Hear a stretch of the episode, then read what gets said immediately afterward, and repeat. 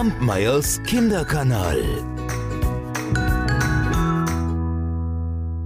Es lief einmal ein Igel auf der Suche nach Futter durch den Wald.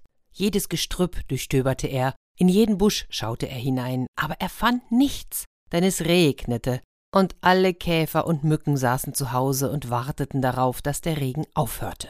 Sein Magen war schon lange leer.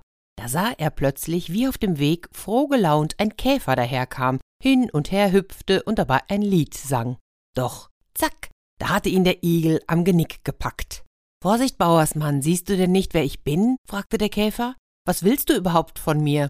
Hat man sowas schon gesehen, was ich von dir will? Ich fress dich auf, Freundchen, das will ich, erwiderte der Igel.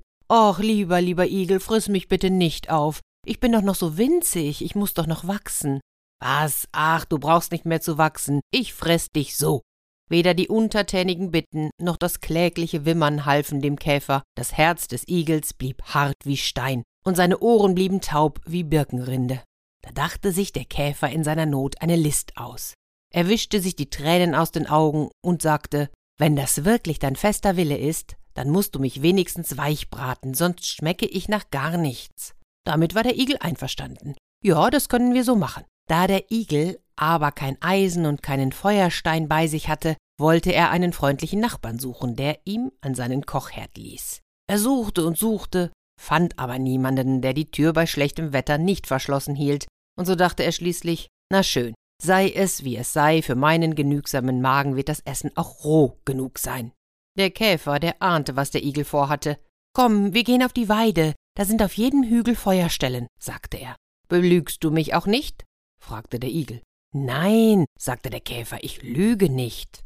Na gut, willigte der Igel ein, dann wollen wir hingehen. Der Igel eilte auf die Weide kletterte auf den höchsten Huckel und sah sich um. Oh, der Käfer hatte wirklich nicht gelogen. Überall waren schwarze Feuerstellen zu sehen. Aber wir haben ja gar keine Pfanne, fiel dem Igel da plötzlich ein. Nein, es geht auch ohne Pfanne, mein Freund, tröstete ihn der Käfer.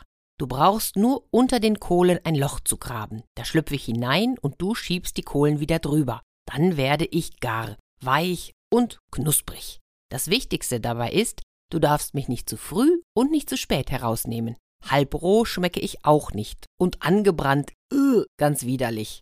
Der Igel tat alles, was der Käfer ihm geraten hatte. Er machte ein Loch unter den Kohlen, tat den Käfer hinein und schob die Kohlen darüber. Dann setzte er sich an die Feuerstelle, wartete und zählte vor sich hin. Eins, zwei, drei, vier. Und als er schließlich bis siebenhundert gekommen war, da dachte er, na jetzt wird's wohl genug sein, hm? Jetzt ist er gar und knusprig. Aber während der Igel bis 700 zählte, hatte der Käfer sich in seinem Loch einen dicken schwarzen Rock aus Kohle gemacht und sich ganz darin verkrochen, nur noch die Augen waren zu sehen. Als der Igel ihn so sah, erschrak er. Ach du meine Güte, du bist ja ganz verbrannt. Ja, verbrannt, ganz und gar verbrannt, schimpfte der Käfer. Hast du denn nicht gehört, wie ich immerzu gerufen habe? Es ist genug, es ist zu heiß.